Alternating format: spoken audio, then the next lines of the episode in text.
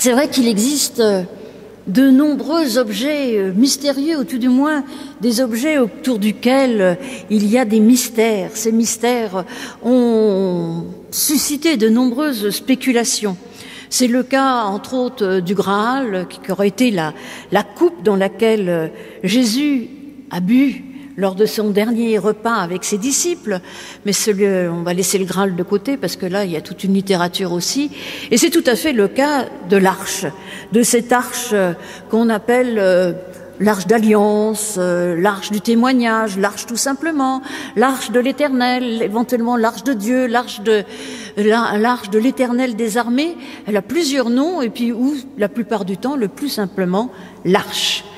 Donc euh, c'est vrai que cette arche suscite énormément euh, de littérature, elle a une grande descendance littéraire, voire euh, Hollywood, vous connaissez tous euh, le premier Indiana Jones qui part à la recherche de l'arche perdue. Alors je vous propose pas quelque chose d'aussi spectaculaire qu'un un, film d'Indiana Jones, mais on va essayer de voir, nous. Alors c'est vrai que ce qui m'a fait penser à cette arche Bon, j'aime bien balader un peu partout dans la Bible, vous savez, faire de l'intertextualité. Alors c'est vrai qu'avec l'arche, ben, on est gâté parce que l'arche, dans la Bible, elle est quand même assez présente. Mais ce qui est intéressant aussi, c'est qu'elle disparaît d'un coup. Je vous dirai quand et comment, et comment elle ressort en tout cas. Mais euh, c'est euh, entre autres une émission, les adeptes d'Arte ont peut-être vu cette émission hier soir, et puis de toute façon, si, vous, si ça vous intéresse, vous pouvez la revoir en replay pendant un certain temps sur Arte, ça dure toujours longtemps, une émission justement sur l'arche et hum, sur les fouilles faites avec le, par le professeur euh, Thomas Romer et le Collège de France, ainsi que l'archéologue Israël Finkenstein et donc l'école de Jérusalem, fouilles euh, sur un lieu où la l'arche aurait séjourné pendant euh, 20 ans, Kiryat Yeharim. Donc euh, ces fouilles, ça m'a mis la puce à l'oreille. Et puis de toute façon, je suis assez adepte, et d'ailleurs, euh, je vous conseille d'aller voir aussi, si vous êtes un peu curieux de l'Ancien Testament, des cours euh, de Thomas Romer au Collège de France, que vous pouvez les voir en replay sur le site du Collège de France. Vous tapez euh, Thomas Romer, Collège de France, et vous aurez tout. Il a fait, il y a trois ans de cela maintenant, un cours de neuf heures, enfin neuf cours euh, de, sur euh, l'Arche d'Alliance. Alors là, si vous voulez savoir sur le plan archéologique, scientifique, tout savoir, le, des connaissances en tout cas qu'on a aujourd'hui sur l'Arche d'Alliance, allez-y, n'hésitez pas. Donc je ne vais pas trop euh, reprendre ça. D'abord, ça serait long, et puis c'est pas bon. Aujourd'hui, c'est une prédication, hein, c'est pas un, cours. Euh, et puis d'ailleurs, euh, j'en serais tout à fait incapable. Je vous invite donc à suivre un peu dans la Bible tout de même euh, ce qu'est cette arche, où elle est, quand est-ce qu'on la trouve, et, et, surtout essayer de percer les mystères, deux mystères principaux, qu'est devenue l'arche et que contenait l'arche? Ça, c'est vraiment euh, euh, un peu. D'ailleurs, c'est ce que c'est ce qu'on trouve. Euh, si vous regardez Indiana Jones, vous verrez à la fin qu'il y a des phénomènes extraordinaires. Mais finalement, ils ont lu la Bible quand même un peu, ceux qu'ont fait Indiana Jones. Mais ils ont de l'imagination aussi. Donc, en fait, cette arche dans la Bible m'invite à faire, euh, comme je vous l'ai dit, ce que j'aime particulièrement, c'est de l'intertextualité, c'est-à-dire on prend un texte et puis on le met euh, avec d'autres textes. Alors on peut le faire comme ça, on prend un mot puis on voit un peu où on le trouve, et puis aussi on peut, euh, avec l'intertextualité, faire des jeux, je dirais, de pas d'écho, mais plutôt de, de résonance. L'écho, ça répète la même chose. La résonance, ça nous invite à, à, avancer encore et encore, et finalement à faire des liens entre ce qui, au départ, n'a pas forcément, au premier abord, beaucoup de liens. Mais d'ailleurs, vous verrez pourquoi j'ai lu ce texte de l'évangile de Jean, qui peut-être pour vous n'a pas grand rapport avec l'arche. Je dirais aussi que cette arche que l'on trouve, je vais vous dire très rapidement où on la trouve, eh bien, cette arche que l'on trouve dans la Bible, elle est en lien aussi avec euh, avec ce qu'on appelle des. Alors en français, dans la plupart des Bibles. Jusqu'à maintenant, c'était traduit par chérubin. Alors vous imaginez des petits angelots euh, comme on met dans les sapins de Noël, mais le chérubin, le kérouvim, dans la Bible, ce n'est pas du tout ça. Le kérouvim dans la Bible, c'est une espèce de d'être un peu euh, hybride, un peu comme le Sphinx en Égypte, un peu, si vous allez au musée du Louvre, euh, particulièrement dans la salle de Khorsabad, vous verrez euh, ces êtres hybrides, il y en a plusieurs. Alors là, c'est des très grandes représentations. Les kérouvim qui sont sur l'arche, ils sont petits au début en tout cas. Bon, ils vont devenir très grands quand on met l'arche dans le temple, puisque comme la plupart d'entre vous le savent, peut-être que l'arche va être amenée dans le temple de Jérusalem. Ça, c'est la fin de l'histoire de l'arche. Mais je pense qu'il J'y reviendrai, je vais les laisser de côté pour un temps, mais j'y reviendrai à ces kérouvim tout à l'heure. Et ces chérubins, kérouvim, enfin, je dirais l'un ou l'autre, donc euh, on, on, les trouve aussi, ils ferment si vous lisez bien en Genèse, lorsque les Adam et Ève sont expulsés du jardin, eh bien, ces kérouvim ferment et nous empêchent de retourner, ce retour en arrière dans un paradis perdu. Est-il un paradis? Ça, c'est pour une autre prédication. Euh, ça serait un peu complexe de revenir là-dessus. Mais en tout cas, ils sont bien présents et ils sont là. Donc, euh, suivons le chemin de l'arche. Si ça a suscité tant de mystères, c'est parce qu'en fait, ce chemin est pas très facile à suivre.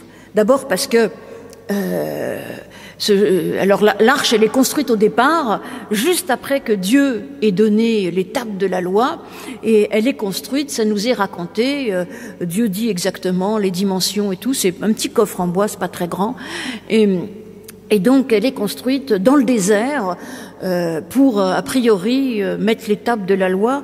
Mais si vous suivez bien un peu le parcours, on s'interroge s'il y a vraiment quelque chose dedans, puisqu'à un moment donné, dans, dans le Deutéronome, on nous dit qu'il n'y a rien, euh, ou on nous dit que c'est les deuxièmes tables de la loi. Vous savez, les premières ont été brisées. Il y en a certains qui pensent qu'il y a les tables brisées plus les deuxièmes tables. Enfin bon, en fait, on ne sait pas trop exactement ce qu'il y a dans, dans, ces, dans cette arche. Euh, et on pense même qu'il n'y avait même pas l'étape de la loi, qu'il pouvait y avoir les pierres de construction pour le temple à venir, puisqu'au départ, elle était dans une tente, puisqu'elle se baladait. C'est une sorte de sanctuaire mobile qu'a accompagné eh bien, le peuple hébreu dans ses pérégrinations. Alors vous le trouvez dans le livre des Nombres. Bon, pour ceux qui s'intéressent, euh, euh, il y, y, aura toutes les références euh, dans ma prédication en texte dans le courant de la semaine, mais je ne vais pas vous les citer. Et puis on retrouve dans le Deutéronome, et enfin dans l'Exode, les nombres, le Deutéronome, Josué, l'Arche. Alors là, elle a une fonction encore différente parce que tout à l'heure, je vous parlais d'une fonction éventuellement juridique, et puis elle, elle, contient, elle contiendrait l'étape de la loi. Il y a une fonction plus sacerdotale des prêtres, puisqu'elle serait là avec les, les pierres de fondement du futur temple. Donc ça, ça, intéresse plus les prêtres. Puis elle a une fonction aussi militaire, puisque comme on le voit, l'arche, eh bien, on s'en sert aussi pour aller au combat contre les ennemis, et ça marche, si vous lisez bien le livre de Josué. Donc elle a un peu euh, toutes ses fonctions, c'est un peu compliqué, et puis on la retrouve, l'arche, après, elle traverse donc le Jourdain, suit le peuple dans le livre de Josué, et puis on la retrouve au début du livre de Samuel, à Silo. Silo, c'est un sanctuaire, euh, là où Samuel, le prophète Samuel, reçoit son appel alors qu'il est encore enfant et qu'il a été donné en garde au prophète Élie. Et puis, de Silo, elle va être enlevée par les Philistins, mais comme elle leur parle pas vraiment bonheur, eh ben, les Philistins n'en veulent plus. C'est à ce moment-là qu'ils euh, qu'ils mettent cette arche à Kiryat Yearim, où elle restera 20 ans et où ensuite elle va aller, comme je vous l'avais entendu, en, donc on arrive en 2 Samuel 6, elle arrive donc euh, dans la maison d'un certain euh, Obed Edom, et là, eh bien, il y a une bénédiction il reçoit une bénédiction, alors que celui d'avant, juste avant, euh, euh, toujours en 2 Samuel 6, le premier, on ne sait pas pourquoi, a, regardé l'arche de travers et il en est mort. On voit bien que cette arche fonctionne presque comme un talisman. On est quand même dans une religion encore assez archaïque, cette arche qui se balade et qui donne euh, la victoire ou la défaite. Et puis, si on la regarde trop ou si on regarde ce qu'il y a dedans, on meurt. Et, et puis, à d'autres, ça apporte la bénédiction. Donc on voit quand même qu'on est dans une sorte de religion archaïque avec cette arche. C'est pour ça d'ailleurs que finalement, personnellement, je suis assez heureuse qu'elle ait disparu. Qu'elle ait disparu parce que moi je ne vais pas vous dire où elle est, hein, je ne vais pas soulever le mystère, parce que finalement, dans la Bible, il y a bien des choses qui disparaissent et c'est une chance. D'ailleurs, euh, Jean Calvin, euh, avec beaucoup d'humour dans son traité des reliques, puisque on pourrait faire de l'arche comme une relique, nous dit bien que, eh bien, tout cela, c'est presque euh, complètement inutile et c'est même dérisoire. Et puis, en plus de ça, lui, il se moque un peu de, euh, de, toutes ces, ces, adorations de reliques. Et si on avait encore l'arche, il y aurait l'adoration de l'arche. Eh bien, euh, et en fait, heureusement qu'elle n'y est plus.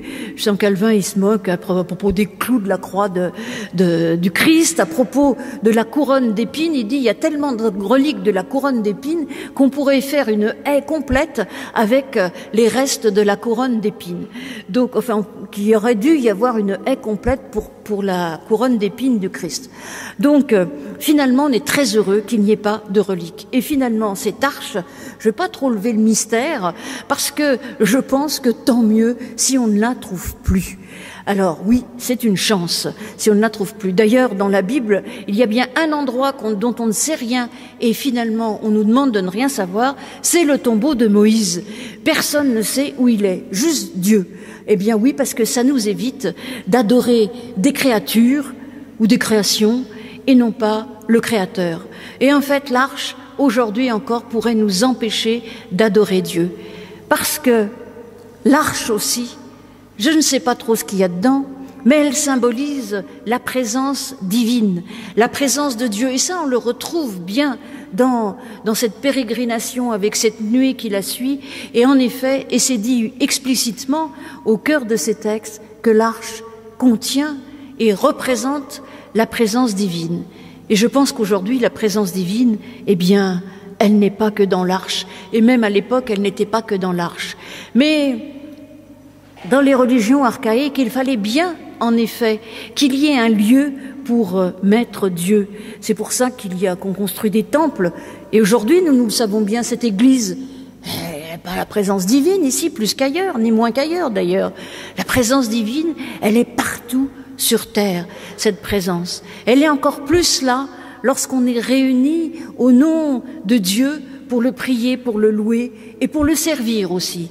Et c'est ce qui se passe un peu en fait, dans cette histoire de David qui danse. Moi, j'aime bien ce texte-là parce qu'il n'y a pas beaucoup de danse dans la Bible et je trouve que exprimer sa foi avec son corps, c'est quand même très important. Alors, j'ai choisi aussi ce texte-là parce que c'est la fin de la pérégrination de l'arche d'alliance ou l'arche, euh, bon, de l'arche, on va dire, de l'arche de l'Éternel telle qu'elle est appelée dans ce texte. Vous avez vu, après s'être baladée dans le désert, elle a traversé, elle a été un sanctuaire, puis un autre, et voilà qu'elle arrive à Jérusalem. Et la fin de l'histoire se trouve dans le livre des rois, lorsque Salomon construit le temple et qu'il place l'arche dans le temple. Ça, c'est la fin de l'histoire pour l'Ancien Testament. Mais le Nouveau Testament, eh bien, évoque aussi l'arche. Déjà, dans l'Apocalypse, eh bien, on nous dit que lorsque les cieux s'ouvrent, c'est dans le tonnerre qu'on voit apparaître l'arche du Seigneur. Et puis, dans le livre des Hébreux, alors ça c'est étonnant, parce que dans le livre des Hébreux, on nous dit ce qu'il y a dans l'arche. Dans l'arche d'alliance, il y avait de la manne, il y avait le bâton de Aaron, et il y avait l'étape de la loi. Alors l'étape de la loi, j'y reviendrai tout à l'heure, mais la manne et le bâton d'Aaron, très rapidement, c'est quand même intéressant, parce que la manne, c'est certes de la nourriture, mais c'est une question aussi, un pourquoi. Pourquoi? Et mettre le pourquoi en lien avec l'étape de la loi, c'est assez intéressant, ça nous invite à chercher l'interprétation, à continuer à, chercher pourquoi. Et finalement, pourquoi je vous ai donné une réponse, mais il y en a peut-être d'autres. Pourquoi on ne sait pas où est l'arche Voilà. Pourquoi Surtout quand vous lisez les textes bibliques, questionnez-vous. C'est important. Et le bâton d'Aaron, eh bien, il a quelque chose d'intéressant, c'est que c'est un bâton qui fleurit. Et le moment où il intervient, ce bâton d'Aaron, c'est quand le peuple demande encore à Dieu, ils sont tout le temps en train de râler euh, dans, le désert, finalement pourquoi Moïse et Aaron, quelque part, enfin quand le peuple se questionne, pourquoi ils sont nos chefs, de quelle autorité, euh, quelle autorité ils peuvent avoir sur nous? Et là, Dieu aurait pu les punir, comme souvent il les punit, détruire euh, certains et tout. Mais non, là, Dieu montre comme signe un bâton qui fleurit, un bâton de bois mort qui redevient vivant. Ce bâton de bois mort nous dit que Dieu nous veut la vie. Et dans le coffre, finalement, dans le coffre, l'arche, euh, puisque c'est une autre traduction qu'on a pour coffre, d'ailleurs en, hébreu, le mot Aaron, qui, qui vient aussi, qui ressemble un peu au nom du frère de Moïse, le mot Aaron, pour dire le, ça signifie aussi coffre. Eh bien, dans ce coffre, il y a les tables de la loi, mais des tables de la loi qui doivent être lues de manière vivante, avec le pourquoi. Ah, c'est à nous de faire refleurir, en effet, ce bâton, en effet, que Dieu a offert à Aaron et qui lui donne autorité. Et eh bien, si on veut avoir un minimum d'autorité aujourd'hui, faut être capable de se placer du côté de la vie et non du côté de la condamnation. Alors revenons maintenant tout de même à ce texte ce joli texte de 2 Samuel 6 que j'aime beaucoup, où on voit David, le roi David, en train de danser, de tournoyer. Bah, là aussi, on est un peu dans une sorte de danse de, peut-être pas de la pluie, mais on voit quand même des, reliques c'est le cas des relents plutôt, de, de, de religion archaïque, mais qui ont quand même du sens. Parce que finalement, cette danse, c'est la joie. La présence de Dieu qui arrive, Dieu, euh, David est capable, eh bien, de montrer sa joie, de montrer finalement que la présence de Dieu, eh bien, nous met en joie. La présence de Dieu s'accompagne, vous l'avez vu aussi là, d'une bénédiction. Le premier à être béni, c'est Obed-Edom. D'ailleurs, c'est intéressant parce que c'est certainement pas un hébreu, c'est probablement même un philistin. Donc, euh, que même des étrangers et, eh bien, soient là au bénéfice de la bénédiction, c'est quelque chose d'extraordinaire. Et David le comprend bien lorsqu'il ramène cette arche dans Jérusalem. Il convoque tout le peuple dans une grande fête, une fête, eh bien, où il y a bénédiction sur bénédiction. Et après, à la fin, c'est lui qui va bénir. Mais il y en a une qui reste là, renfrognée, incapable de se réjouir avec les autres. C'est Michal. Michal, qui est la fille de Saül et une des femmes de David, elle, elle ne se réjouit pas. Eh bien, je disais que c'était la fin de la pérégrination, de l'histoire, eh bien, de l'arche, mais c'est aussi la fin de la lignée de Saül. Parce que Michal, parce qu'elle reste renfognée, parce qu'elle-même, elle, elle fait des reproches à David, à David qui a dansé, et probablement, nous dit-on, il est, il est vêtu de, de l'habit des prêtres. Bah, comme c'était pas très couvrant quand il dansait, vous imaginez qu'on voit des choses qu'il ne faudrait pas voir. Eh bien, elle lui reproche. Elle lui reproche ça. Et elle lui reproche encore une chose, c'est de l'avoir fait devant les serviteurs et les servantes, et de s'être abaissé devant eux. Et David va renverser tout cela. Elle, elle reste du coup stérile. Elle n'aura plus rien. Et donc, comme tous les autres sont morts, c'est la fin de la lignée de Saül là aussi. Et enfin, l'apogée de David. Alors, c'est peut-être pas l'arche qui amène ça, mais plutôt la manière dont on se comporte en présence de Dieu. Cette présence divine qui est en nous, avec nous, continuellement, puisqu'aujourd'hui nous savons qu'elle n'est plus dans l'arche. D'ailleurs, je dirais quelques mots sur la suite euh, de l'arche. Mais en tout cas, David est capable de se réjouir. Et il fait même plus. C'est qu'il dit, il va donner à manger au peuple et à manger des galettes de pain, des galettes de raisin, de la viande. Tout cela, c'est riche, on le voit bien. Il donne à manger au peuple. Il dit même à Michal qu'il ne s'est pas abaissé. Et en cela, il est précurseur du Christ, puisqu'après tout, il est, lui, David, eh bien, celui eh bien, qui va inaugurer cette lignée messianique d'où le Christ dont nous avons fêté la naissance eh bien, est issu. En tout cas, dans le texte biblique, littérairement, il en est tout à fait issu. Eh bien, David, eh bien, se, dit qu'au contraire, le fait qu'il ait fait ça devant ses serviteurs et ses servantes, c'est comme s'il le faisait devant Dieu. Et c'est essentiel d'être comme cela et de montrer sa joie et de partager avec ceux qui nous entourent, de partager le pain, la viande et la joie. Et c'est pour ça que j'aime particulièrement ce texte. Et ce pain, ce partage nous amène, eh bien, la fécondité, oui, la descendance. Et David, malgré tout ce qu'il va faire et qui n'est pas forcément très glorieux, aura une descendance, une belle descendance. Alors, revenons, avant de passer euh, au Nouveau Testament, juste un petit point sur ce qui est devenu l'arche. Alors euh, là, mais là on reste euh, dans la légende, n'est-ce pas? On ne sait pas.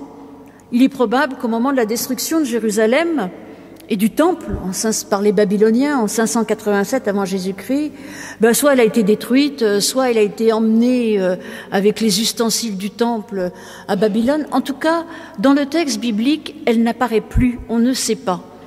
Un peu plus tard, euh, dans ces livres intertestamentaires qu'on trouve euh, dans les Bibles catholiques euh, ou bien dans la traduction œcuménique de la Bible, dans le livre des Maccabées, on apprend, que le prophète Jérémie, d'ailleurs il y a une, vague allusion chez Jérémie à ce moment-là, que le prophète Jérémie aurait pris l'arche, il l'aurait ramenée sur la, la, montagne, sur l'Oreb, enfin là où on a Oulsion, là où on a retrouvé le Sinaï, je veux dire, là où on a eu, reçu l'étape de la loi, eh bien, il aurait enfermé cette arche dans une grotte.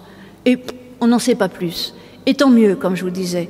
Alors après, évidemment, il y a eu bien des légendes, entre autres une légende qui amène l'arche en Éthiopie euh, à la suite d'un roi, d'un prince qui, aurait, qui serait descendant de l'union de Salomon et de la reine de Saba. Je le signale parce qu'en fait, aujourd'hui encore, euh, ces légendes courent et ça a donné naissance euh, à une religion que vous connaissez peut-être, qui s'appelle le rastafarisme. Et ça a donné euh, la musique, le reggae, enfin, etc., etc. Donc il y a quand même euh, les légendes ont parfois euh, des, des, suites encore aujourd'hui. En tout cas, nous on ne sait pas, et tant mieux. Et tant mieux parce que finalement, lorsqu'elle est enfermée dans le temple, l'arche, elle est avec de nouveau deux énormes euh, chérubins, mais ces chérubins, en fait, ou ces kérouvim, on les a, euh, on les a assimilés aussi à tout à fait autre chose. C'est les anges. Là, les premières représentations des anges s'inspirent énormément de ces chérubins, de, de ces kérouvim.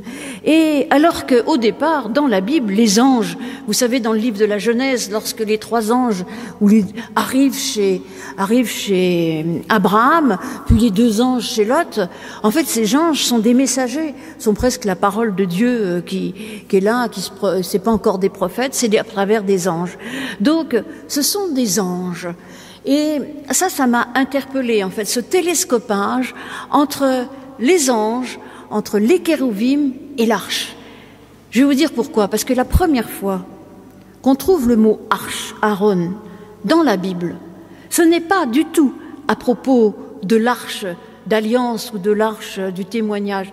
La première fois qu'on trouve cette, référence au mot Aaron, c'est dans le livre de la Genèse. C'est même le dernier verset du livre de la Genèse. Mais là, il ne s'agit absolument pas de l'arche d'alliance, mais d'un tombeau. Puisqu'il nous est dit, chapitre 50, verset 26, Joseph mourut, âgé de 110 ans. Alors il est en Égypte encore. Hein. On l'embauma et on le mit dans un, suivant les, les, les traductions, un coffre, un sarcophage en Égypte. Et on le met là justement parce que justement, il demande qu'après on ramène ses eaux eh bien, dans son pays, dans le pays de son père, c'est-à-dire euh, en Israël, en Palestine. Eh bien, cette arche au début, elle est même en réalité un tombeau. D'ailleurs, euh, je pense que si on avait encore l'arche et que on adorait l'arche, elle est en quelque sorte, elle serait en quelque sorte la vision d'un tombeau. Qu'est-ce que c'est que cette présence divine enfermée, si ce n'est un tombeau? Parce que si on veut enfermer Dieu, eh bien oui, c'est le mettre là, dans un tombeau. Et voilà que dans l'évangile de Jean, alors là, je ne sais pas si vous me suivrez, on retrouve en quelque sorte cette histoire d'arche. Je, je la retrouve, je la vois très bien dans ce, dans ce tombeau qui est vide, mais pas tout à fait vide, parce qu'à l'intérieur, il y a deux anges, ces kérouvim, ces chérubins, ces messagers, qui ne sont plus à l'extérieur, mais qui sont à l'intérieur et qui parlent. Qui parlent et qui disent, il n'est pas là, pourquoi pleures-tu? Dans les autres évangiles, il dit, pourquoi le cherchez-vous ici? Il n'est pas là, il est en Galilée, il vous précède, il est vivant. Et oui, en effet, Le Christ qui, symbolise la parole de Dieu est vivant. Il n'est pas à chercher là dans un tombeau. Et c'est les anges qui, en quelque sorte, ouvrent les portes de ce tombeau alors que jusque-là, ils étaient là pour le conserver, pour empêcher que l'on puisse ouvrir cette arche. Eh bien oui, l'arche désormais, elle est ouverte. La présence divine est partout. Le Christ est partout, lui qui nous a apporté la parole de Dieu. La présence de Dieu est là parmi nous. Et même, j'irai un peu plus loin avec, euh, avec cette histoire. Parce que anges, je vous l'ai dit, c'est pas des êtres ailés. Alors après, ils prennent aussi cette forme, dans, particulièrement dans l'Apocalypse. Mais les anges, avant tout, ce sont des messagers. Et les messagers, eh bien, des annonceurs, D'ailleurs, le mot ange signifie messager, celui qui annonce. C'est la même racine que dans évangile, la bonne annonce, la bonne nouvelle. L'ange, c'est celui qui apporte un message. Eh bien, désormais, l'ange peut-être que dans ce texte-là de l'évangile de Jean, eh bien, redevient humain, n'est plus un être ailé qui empêcherait quoi que ce soit et puis qui serait inatteignable. Lors, le, eh bien, les anges, les messagers, eh bien, le premier finalement, c'est Marie-Madeleine, lorsque Jésus lui dit va annoncer. Et oui, ce verbe annoncer, il l'envoie annoncer. Elle est la messagère. Et avec elle, il y aura une descendance, une succession de messagers, ceux qui entendent et qui transmettent à nouveau ce message. Alors peut-être que vous, que moi, nous sommes des anges. Alors pas toujours parfaits, hein.